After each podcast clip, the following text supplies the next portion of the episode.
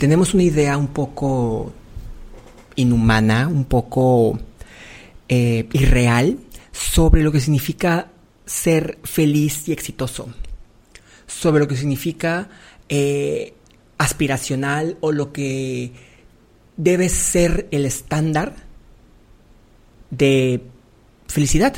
Y uno de los errores que como emprendedores, como empresarios, como disruptores eh, cometemos es el pensar que nuestras emociones negativas, es más, por el simple hecho de pensar que existe tal cosa como una emoción negativa, es un error. El hecho de que tratemos o cuidemos con pinzas el, lo que expresamos, lo que decimos y cómo lo decimos, porque no vaya a dar la imagen incorrecta. Dios, qué frustración tan más grande es tener que enfrentar eso. Porque no sé quién les dijo, no sé en qué momento se vendió la idea de que ser feliz significa no ser infeliz. O que, están que estamos realmente en dos polos opuestos. Esto es un mar de emociones. Estamos en una constante y creciente y completamente inestable montaña rusa de emociones. Es como si pusiéramos una montaña rusa que no le han dado mantenimiento en varios años, así como la que pues estaba en, el, en la feria de Chapultepec, que respeto a las víctimas y, sus familiares, la pusiéramos en una balsa de, de flotante, de, de esas de las amarillas de las películas, que está adentro de una alberca, que está arriba de un camión como en el capítulo de Los Simpsons. ¿Se acuerdan de Los Simpsons cuando hay una alberca movible este, eh, que va Otto eh, casi en casa? Creo que está cinco minutos en cada, en cada calle y bueno, así. Es una montaña rusa sobre una balsa, adentro de una alberca, arriba de un camión. Eso es emprender. Eso es estar constantemente trabajando dedicado, esforzado, no solamente a tu proyecto o a tu, o a tu misión en la vida, sino a cuidar también todo lo demás. Porque pues somos emprendedores, pero también somos seres humanos que, madre de Dios, ¿cómo le hacemos? Yo a veces volteo a ver a mis compañeros, a mis, a mis a estos increíbles emprendedores que conozco, que tengo el placer y el honor de, verlos crecer, y digo, ¿cómo le hacen? O sea, ¿cómo le hacen para hacer todo esto y aún así parecer seres humanos conscientes y, y, cuerdos? Y luego me volteo a ver el espejo y digo, bueno, tengo yo unas agujeritas por ahí, pero pues tampoco me veo tan mal.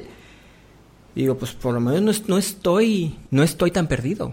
Y realmente creo que el hecho de que tengamos tanto tabú o tanto, mm, vamos a llamarlo, coraje hacia el fracaso o hacia las frustraciones, que tengamos que censurarlos. O sea, no hay manera en la que uno diga, ¿sabes qué? No me está yendo tan bien en este momento. Sé que me va a ir mejor. Sé que voy a mejorar pero ahorita no estoy bien. Y tengo derecho a no estar bien. Y creo que eso es algo muy importante. Porque no podemos siempre estar cuidándonos eh, el, eh, de, no decir algo negativo porque podamos desmotivar a alguien más. A mí la verdad, la mayor mentira que a mí me dolió es darme cuenta que el fracaso es inevitable. Y me enojé porque tan fácil que era decirlo, como dice un refrán por ahí, todo el mundo te felicita cuando estás embarazada, pero nadie te, pero no saben cuántas veces tuvieron que, mm, para embarazar. Perdón, pero, pero es que sí es cierto, o sea, yo creo que eh, lo admirable no es el hecho de hasta dónde uno llega, lo admirable definitivamente es dónde llegas a pesar de todo lo que te ha pasado a pesar de las veces que te has caído, a pesar de las veces que te han tirado, a pesar de las veces de todas las frustraciones, llantos y, y, corajes que tienes, creo que, creo que es más fácil mentirnos a nosotros mismos que decir la verdad. Y creo que tampoco es algo que debamos hacer, ni permitir, ni mucho menos promover. Sépanlo cuando conozcan a un emprendedor y lo vean dando una charla motivacional o lo vean feliz viendo su negocio crecer o vean una fotografía de él en una revista, sépanlo. Detrás de esa sonrisa, detrás de esa emoción, detrás de esa, de esa perseverancia y positivismo, hay un camino, hay una persona que sufrió mucho, que le dolió llegar hasta ahí, y que si el día de hoy está frente a ti diciendo eso, o, o siendo esa conferencia, o tomando esa, tomando esa foto, es porque se lo merece. Es porque a pesar de todo lo que pasó, se lo merece. Yo creo que no hay mayor enemigo, mayor, eh, pues sí, enemigo que lo que es el positivismo tóxico. Esta tontería o este movimiento de que todo tienes, tienes que ser ridículamente positivo todo el tiempo para que la gente vea que eres exitoso. Perdón, pero no lo vale. A mí, tomar esa tendencia, ese, ese camino, me llevó a una depresión enorme.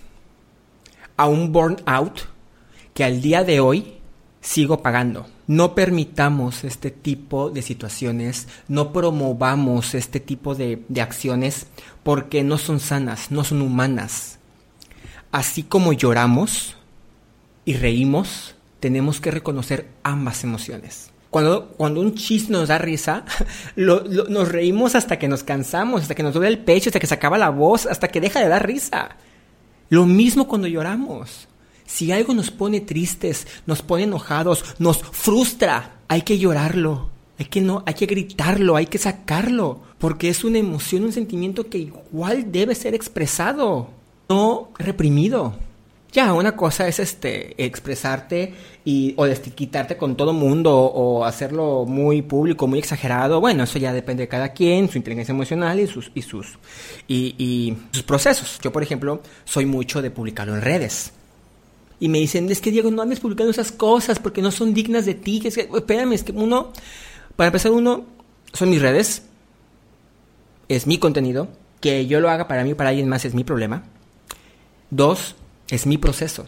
O sea, a lo mejor es la manera en la que yo ya lo hago así, pero no sé si está bien, no sé si está mal, pero pues es mi proceso. ¿Me explico? Y número tres, reconóceme lo que me callo. Sorpréndete.